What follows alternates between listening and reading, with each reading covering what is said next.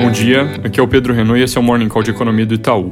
Começando mais uma vez por discursos de membros do Fed nos Estados Unidos, ontem foi a vez da Brainerd defender uma política monetária vigilante e monitoramento extremamente próximo dos dados, apesar de dizer que ela acha que as surpresas inflacionárias que apareceram são temporárias e que não vão ter impacto nas tendências mais de médio e longo prazo. Ontem o índice ISM de atividade e confiança da indústria veio com uma alta um pouco melhor que o esperado em maio, com componentes que ainda mostram gargalos de oferta e que, portanto, podem significar mais pressão de preços no curto prazo.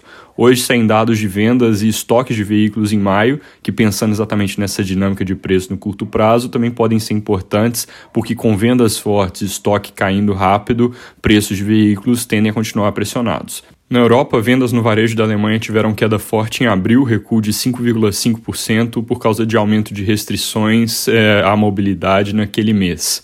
Alguma queda era esperada, mas no final o recuo foi bem maior e bem disseminado entre setores. Se fosse num contexto normal, o mercado reagiria a essa surpresa, mas como a notícia é meio velha, no sentido de que o isolamento que causou a queda já foi revertido e a vacinação continua indo bem, tendência é não dar muito peso para essa informação.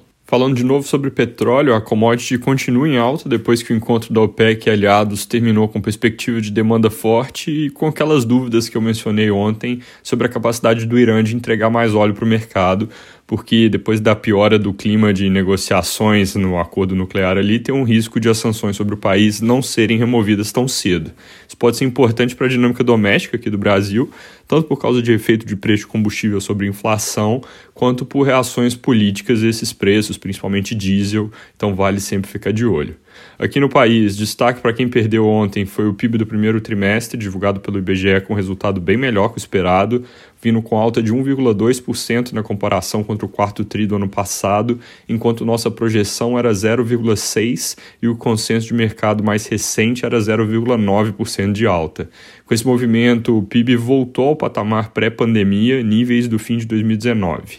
O crescimento foi generalizado entre indústria, serviços e agropecuária, com esse último sendo a principal fonte de surpresa, cresceu 5,7% na comparação com o trimestre anterior.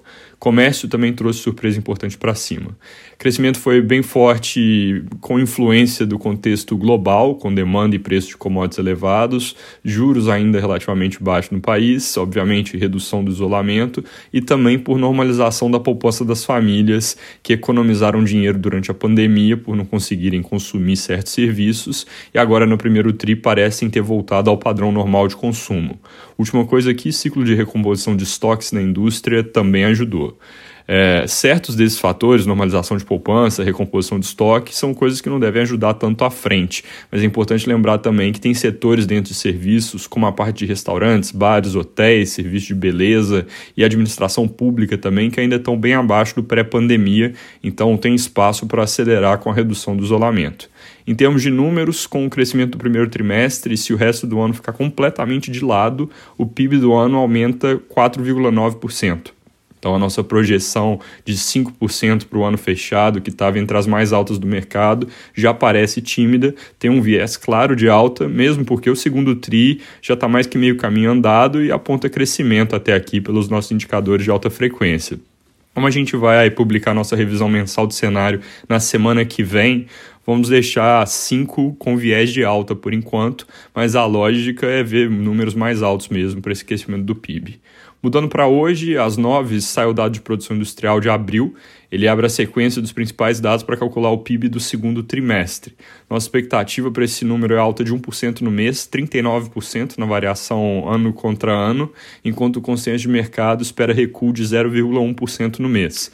Lembrando que parte da nossa projeção de PIB acima do mercado para 2021 vem da leitura de que o segundo trimestre não foi ruim como se esperava. Então, se o número vier na nossa linha, vai ser combustível a mais para mais gente revisar as expectativas para cima. Sobre o noticiário, notícias meio esparsas sobre intenções para a reforma tributária, mas duas coisas que valem comentar sobre o Congresso. Primeira é que a sessão de apreciação de vetos presidenciais e de ajuste no orçamento finalmente aconteceu ontem, correu mais ou menos em linha com o acordado pelo governo. Segunda é que a MP da Eletrobras, que passou na Câmara, acabou de ganhar relator no Senado, Marcos Rogério, do Democratas, ele é vice-líder do governo. Isso é um passo formal importante, mas jornais destacam que o prazo para o vencimento do MP é curto, dia 22 desse mês, e que o contexto atual da crise hídrica pode acabar dificultando as negociações.